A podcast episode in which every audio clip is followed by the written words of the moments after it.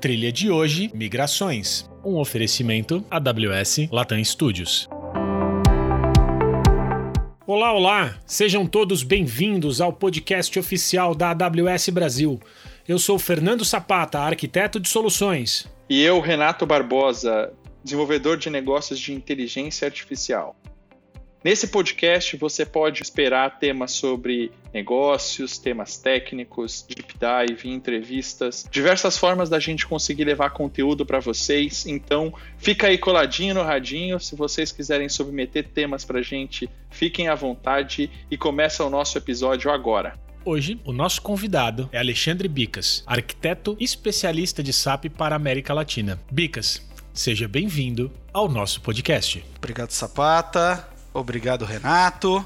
Vai ser um prazer falar com vocês um pouquinho sobre migração de SAP para AWS. Cara, que show, Bicas. Prazer ter você aqui. Prazer é meu. Bicas, para começar aí nosso bate-papo, por que eu deveria migrar SAP para AWS? Na verdade, é, são alguns pontos né, que a gente costuma conversar com os clientes e que tem aparecido como grandes diferenciais. Eu acho que o primeiro é uma questão de parceria. Né? A gente tem mais de 13 anos de parceria com a SAP, então isso traz muita bagagem de experiência para a gente. Para vocês terem uma ideia, em 2015, as primeiras instâncias certificadas para HANA foram na AWS. A gente começou com máquinas que iam até 2 TB de memória. Se a gente for olhar um pouquinho para trás, isso era uma máquina muito grande. Isso veio evoluindo né, no, no tempo, hoje a gente tem máquinas muito maiores. Isso acabou viabilizando, inclusive, que a própria SAP utilizasse a plataforma AWS para hospedar alguns dos serviços que ela entrega na nuvem, como Concurso, SuccessFactors, SAP Cloud e o HANA Cloud. Uh, uma das consequências dessa parceria longa também é a questão de clientes. Né? A gente, eu comentei um pouquinho da experiência. Hoje a gente tem mais ou menos 5 mil clientes rodando SAP na AWS e mais da metade deles, ou seja, 2.500, já utilizam alguma coisa de HANA em sua plataforma, seja em sua totalidade ou seja algum módulo. Tá? Uh, e o nosso CIO, o CEO fala muito sobre isso, né? o Andy Jesse, que Uh, ainda não inventaram algoritmo de compressão para experiência. Então, dentro desses 5 mil clientes, a gente tem virtualmente cliente de todas as indústrias, de todos os tamanhos, em diferentes fases de adoção da plataforma.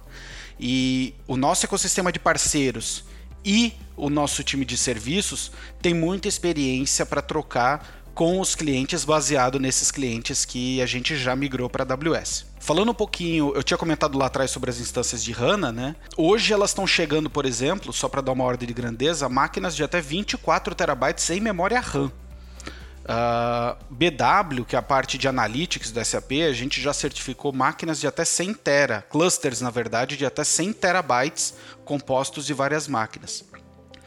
E uh, a plataforma nossa de hardware é uma plataforma bem robusta. Né? A gente virtualiza hardware utilizando uma tecnologia chamada Nitro, e essa tecnologia entrega 20, 30% mais SAPs, que é uma medida de desempenho do SAP, do que plataformas semelhantes em outros provedores. Então, para o cliente, é, isso é uma baita de uma vantagem, porque isso é desempenho, é throughput, é tempo de processamento direto para o ambiente dele.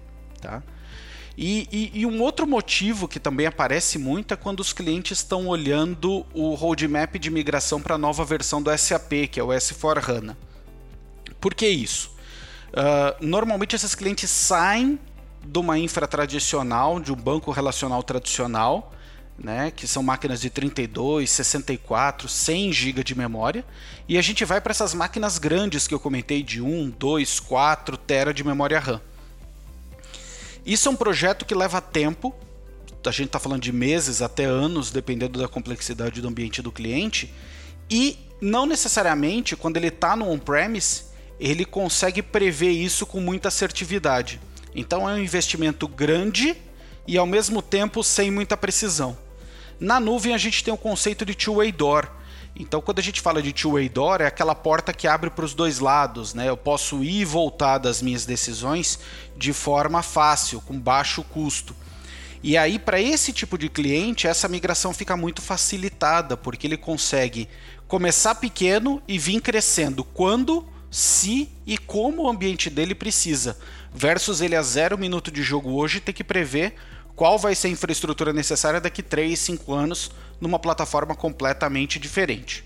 Tá? Então acho que esses são os principais pontos aí de por que, que a AWS tem sido vista como uh, uma plataforma interessante para se migrar SAP. Ô Bicas, eu queria entender contigo quais são os principais motivadores da migração de um SAP para a nuvem. É, o que, que as empresas mais buscam assim quando, quando elas fazem essa migração, ou na verdade o que mais motiva elas? Bom, como eu comentei no ponto anterior, acho que um dos primeiros uh, motivadores é a questão da modernização do SAP. A gente internamente chama de jornada SAP. Basicamente são os clientes saindo do Business Suite com o banco de dados tradicional, Oracle, SQL, DB2, para o S4HANA com banco de dados HANA e todos os tons de configuração que a gente pode ter aí no meio. Tá? Uh, esses clientes buscam por uma infra nova, uma infra diferente do que eles têm hoje, e a nuvem entra como um viabilizador. Principal ponto, como eu comentei, é a flexibilidade e agilidade. Então, nessa jornada, ter uma infra que vem acompanhando os distintos estágios de adoção do SAP conforme eu vou modernizando o meu ambiente. Um outro ponto é a redução de custos. Tá? Tem muitos clientes que têm plataforma robusta, high-end, às vezes servidores Unix para rodar o SAP e estão procurando uma plataforma mais eficiente, com custo menor, uh, que às vezes até possa começar pequena e vir acompanhando as mudanças do ambiente. Então, esses dois pontos eles andam meio de lado a lado.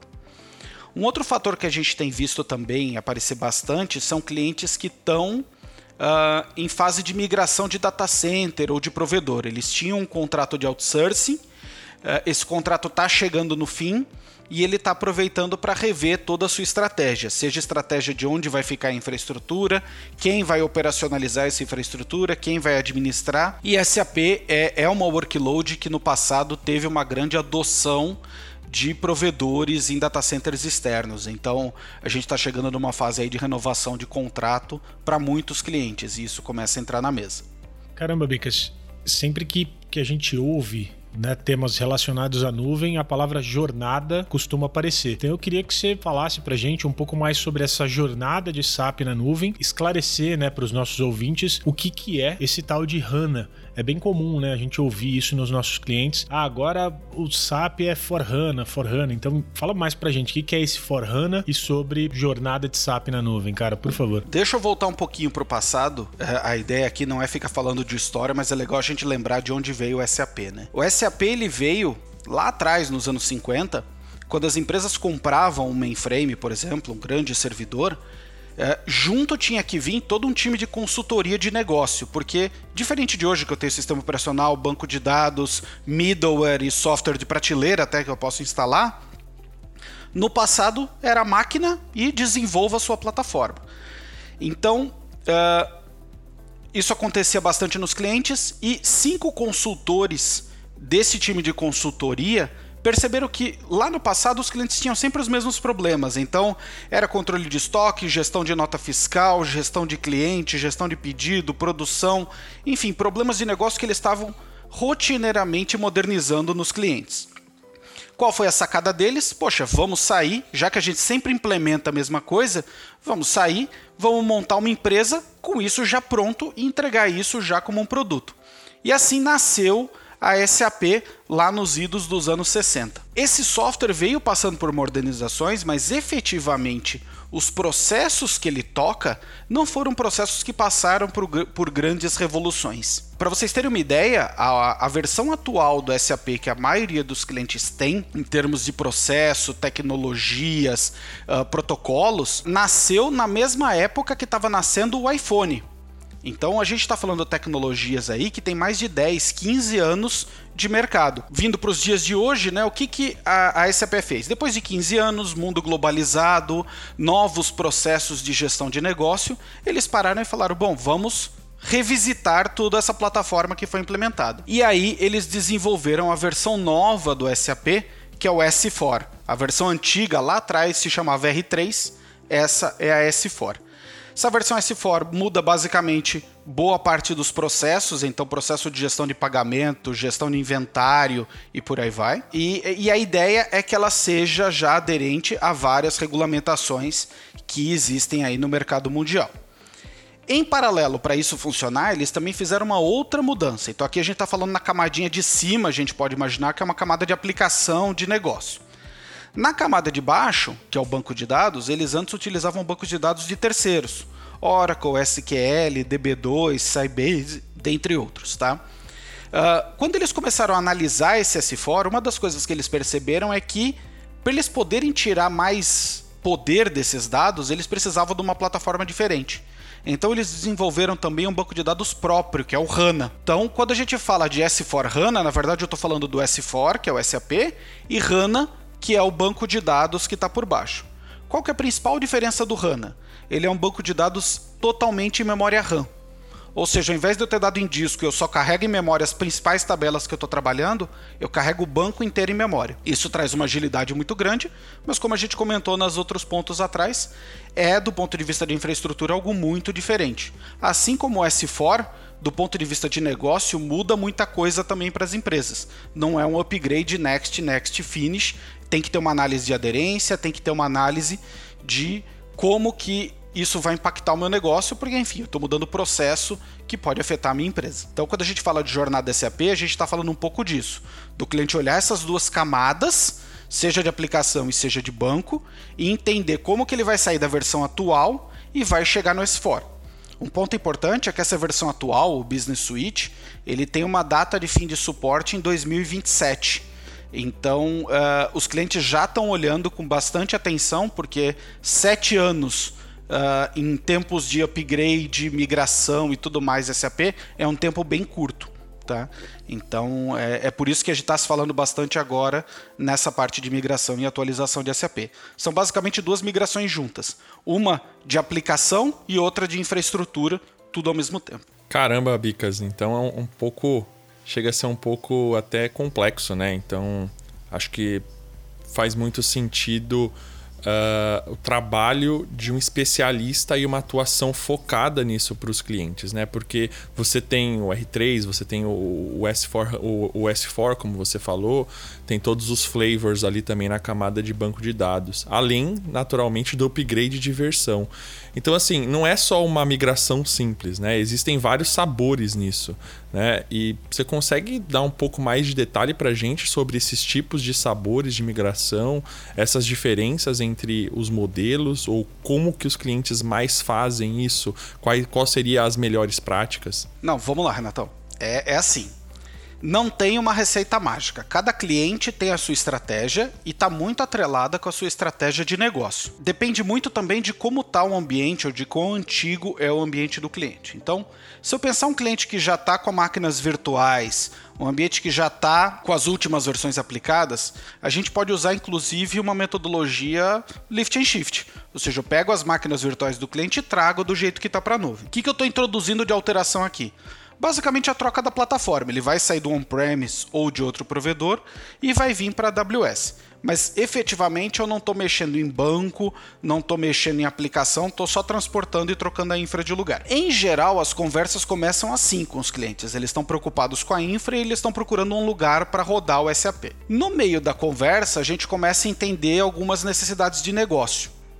Então, e alguns clientes já têm inclusive licenciamento de HANA porque foi incluído na última renovação ou foi algum pacote que foi adquirido pela empresa. Então, apesar deles hoje estarem usando outros bancos de dados, eles já têm licença de HANA. Então, dependendo da estratégia do cliente, o ponto principal aqui é negócio e se a aplicação está atualizada o suficiente, a gente já aproveita para fazer esse transporte para a nuvem e já troca o banco. Isso tem benefício de negócio para o cliente, porque às vezes ele reduz o custo de licenciamento ou de manutenção dele, e tem benefício também de desempenho, porque eu estou saindo daquele banco tradicional baseado em disco e indo para um banco baseado em memória. A migração é um pouquinho mais complexa, porque agora eu tenho uma troca de banco, mas se o SAP está atualizado, isso deveria ser transparente. Tá? Os últimos patches do Business Suite, HP 7 em diante, já permitem que eu faça essa troca de Oracle, SQL e DB2 para HANA com ferramental SAP e de forma transparente para a camada de aplicação. Pensando em jornada, eu ainda estou mantendo o Business Suite nesse ponto e eu estou mexendo só no banco. Ah, mas isso o cliente quer ir para S4, ou seja, a estratégia de negócio dele é modernizar processo, é ir para a última versão. Aí a gente tem visto duas abordagens. A abordagem que a gente mais tem visto nesse momento é o que a SAP chama de Greenfield. O que é Greenfield?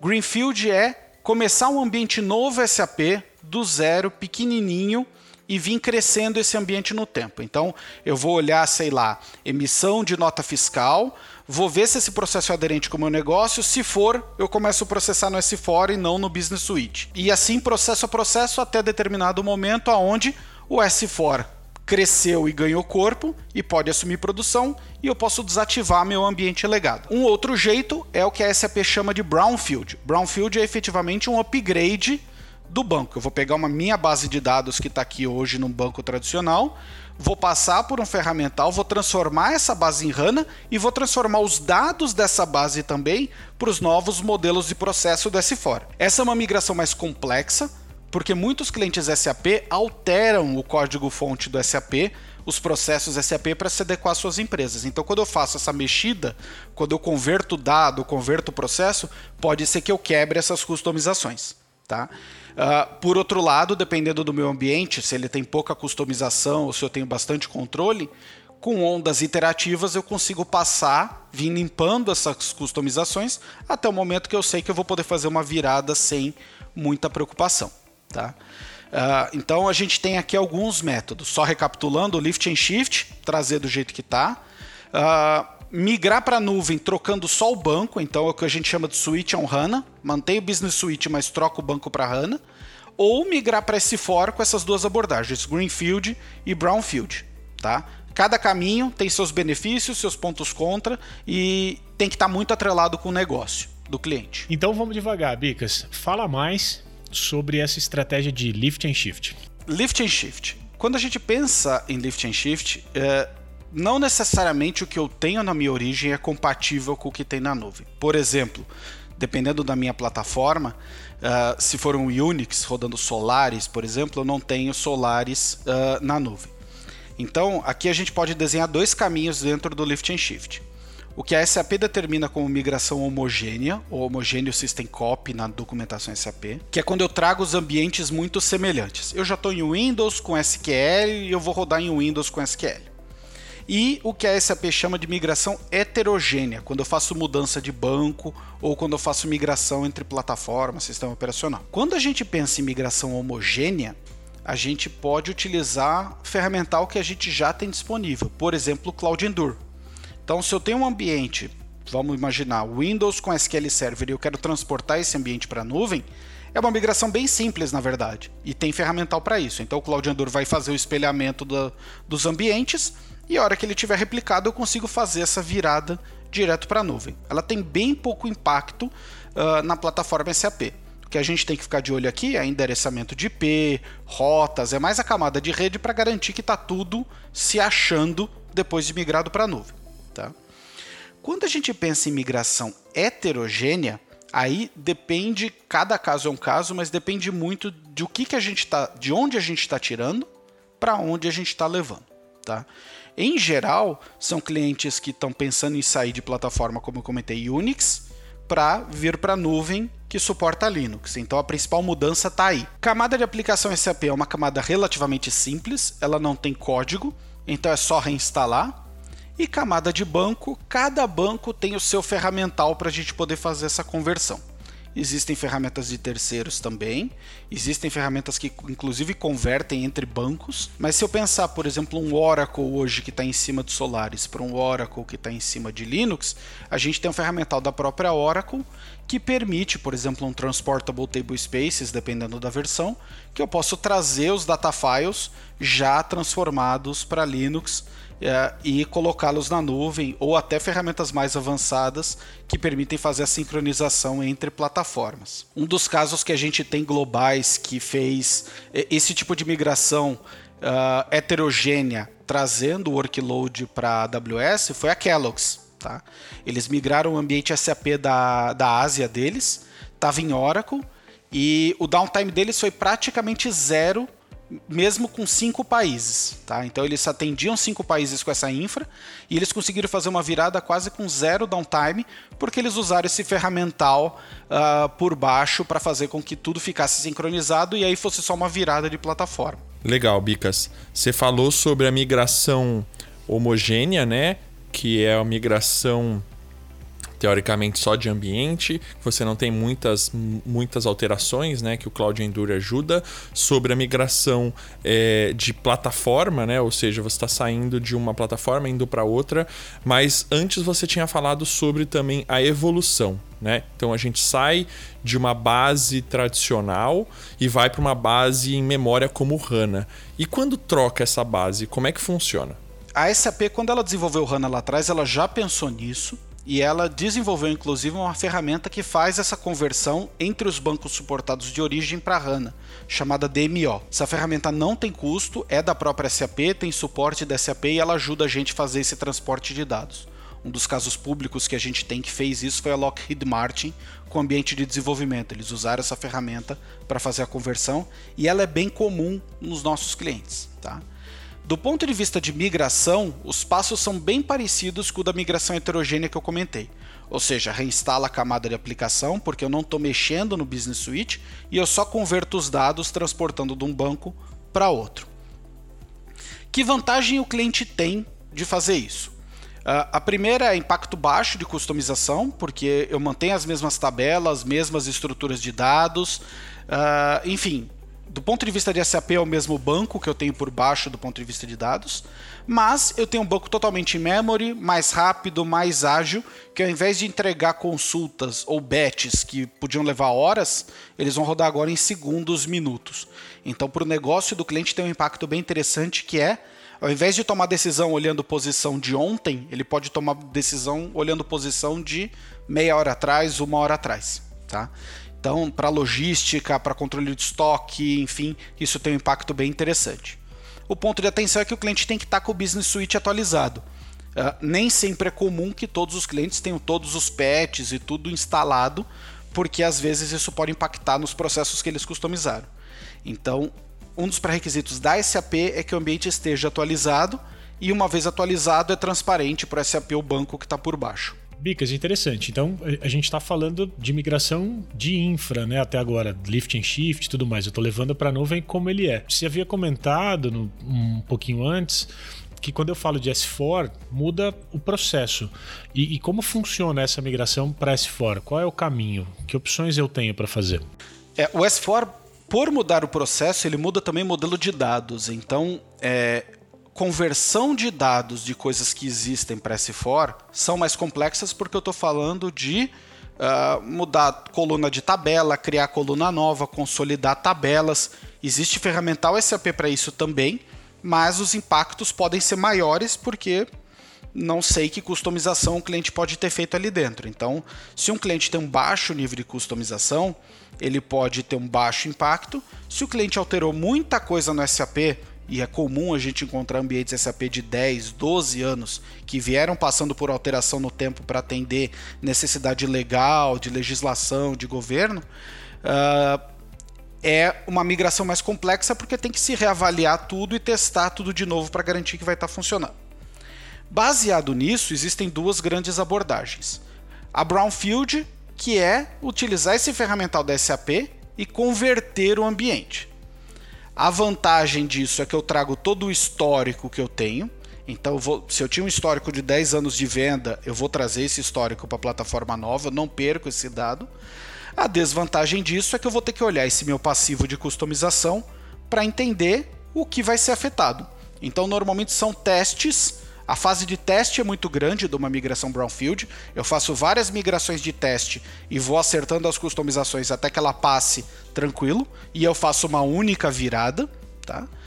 E uh, Um outro jeito de migrar é a migração Greenfield. Esses são os clientes que estão querendo passar uma régua e começar tudo do zero. Tá?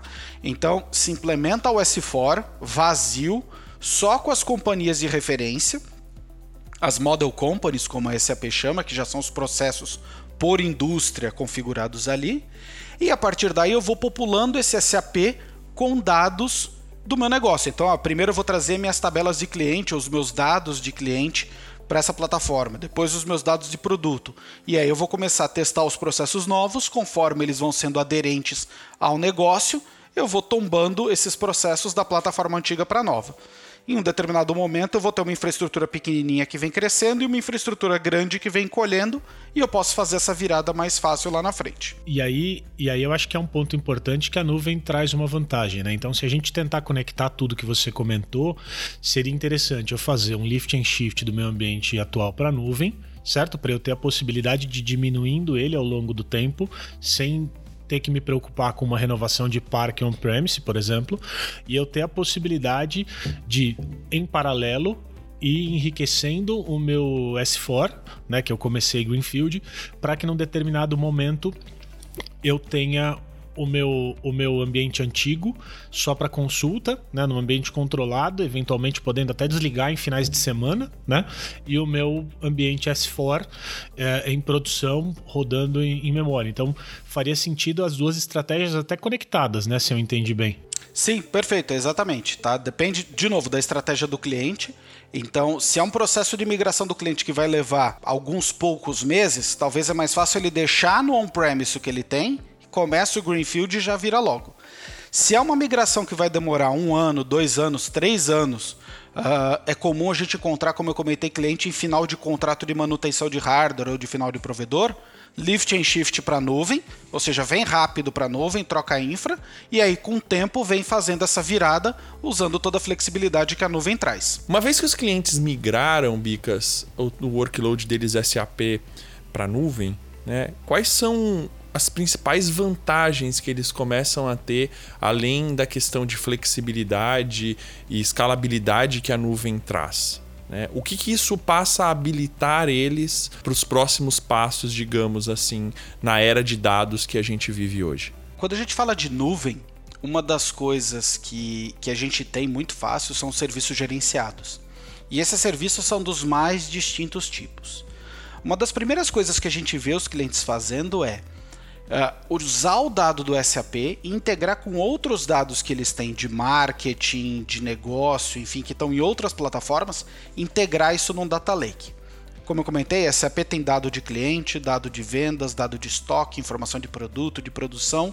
Então, eu enriquecer meu data lake com isso e aplicar técnicas, por exemplo, de analytics ou de machine learning por cima, é, enriquece muito o que eu estou fazendo. Tá?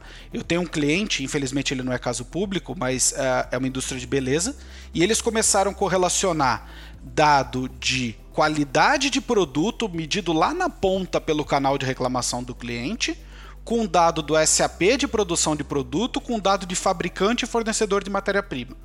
Então eles hoje conseguem, por exemplo, se eles começam a receber muita reclamação que determinado lote de batom tá com uma cor diferente ou tá mais líquido, enfim, eles conseguem rastrear toda a cadeia de ponta a ponta e entender quem foi o fornecedor, em que momento do ano, se choveu muito, se não choveu, enfim, quais foram os fatores que afetaram esse fornecedor para que a matéria-prima ou que o processo durante o ciclo de produção tenham afetado a qualidade lá na ponta. Então eles conseguem rastrear tudo de ponta a ponta, integrando o dado do SAP que controla essa parte de produção com dado do cliente, tá? Uh, uma outra coisa que a gente vê, e aqui eu falei um pouco de analytics, eu estou olhando para o passado e tentando prever coisas, né? Uh, é a integração real-time. Então, eu posso pegar os, as transações do SAP conforme elas acontecem e integrar com APIs uh, ah, de serviços que já existam. Então, vamos imaginar uma empresa que tem um aplicativo baseado em containers e cada vez que o cliente compra alguma coisa, tem uma nota fiscal emitida no SAP, ele ganha pontos nessa outra plataforma de fidelização baseada em containers. Através de APIs, a gente consegue fazer com que cada vez que uma nota fiscal seja emitida, eu envie essa informação para fora, para outra plataforma, e aí eu acabo contando esses pontos para o meu cliente. Então, aqui a gente está falando de uma integração mais real-time. E uma outra tendência que a gente tem visto, em especial nas indústrias, é a questão do IoT. Fala bastante com aquele ponto inicial que eu coloquei. Então, eu colocar sensores na minha produção inteira, na minha planta, e interligar essas informações de sensores em tempo real com dado histórico de vendas, dado histórico de produção e conseguir entender os impactos que isso está gerando na minha cadeia total. É, dá para ver uma relação grande com o cenário de transformação digital que a gente muito fala nos últimos anos, né? Como é, essa flexibilidade que a nuvem traz para até mesmo vantagem competitiva olhando para dados e outras coisas, né? É, o, inclusive a AWS e a SAP fizeram um trabalho bem legal. Uh, a gente tem times de indústria né, lá fora, então eles olham essas, as verticais padrões de indústria, manufatura, retail, e, dentre outras. E o trabalho que eles fizeram junto com a SAP foi um trabalho a seis mãos para entender a jornada dos clientes de transformação digital que adotaram a AWS e a SAP. Então eles pegaram os principais clientes que fizeram essa transformação e analisaram o problema de negócio, o impacto que eles tiveram, a solução que eles utilizaram e o impacto que eles tiveram e de, acabaram desenhando esses blueprints. Então hoje a gente tem isso como asset conjunto desenvolvido com a SAP de blueprints por indústria. Então pegando no exemplo que eu dei, manufatura, como adotar IoT, que serviços de IoT, como integrar com Data Lake, que informação flui de volta para dentro do SAP, que informação vai para um SageMaker, por exemplo, para fazer a parte de machine learning, como isso se relaciona com o usuário, de uma forma prescritiva. Então, o cliente que está pensando em transformação digital, que está pensando em dar os próximos passos, fazer isso não só olhando para dentro de casa, mas olhando como outras empresas do mesmo segmento fizeram e que resultado elas tiveram. Cara, foi muito, muito interessante, Bicas, é, esse bate-papo, cara. Assim, esclareceu muito, principalmente a questão de sabores, tipos de migração, que não é um caso único e não tem um one, um one size fits all, né? Que a gente fala aí na área de tecnologia, ou seja, não é uma saída para todas as migrações. Então, precisa analisar com critério cada um uh, dos, dos motivadores do cliente, cada uma das soluções e requisitos que o cliente tem para fazer essa migração. Mas o mais importante, eu acho que é os benefícios depois que a empresa pode ter vinculando é, toda essa estrutura é, transacional que a empresa tem com o, o, o, workloads mais novos de Analytics e AI. Eu queria agradecer, Bicas, o teu tempo por você ter participado aí com a gente. E queria deixar um espaço aberto aí para ti, se você tem mais algum comentário, alguma coisa para falar, fique à vontade, o mic é teu.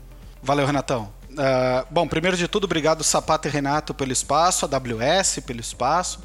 Uh, esse é um assunto que não se encerra aqui, tá? Como você mesmo comentou, tem muita coisa para ser discutido, tem muita estratégia. A gente tem um ecossistema dentro de casa de arquitetura e conta, de serviços profissionais com ProServe, de parceiros para ajudar os clientes. Então, usem esses recursos.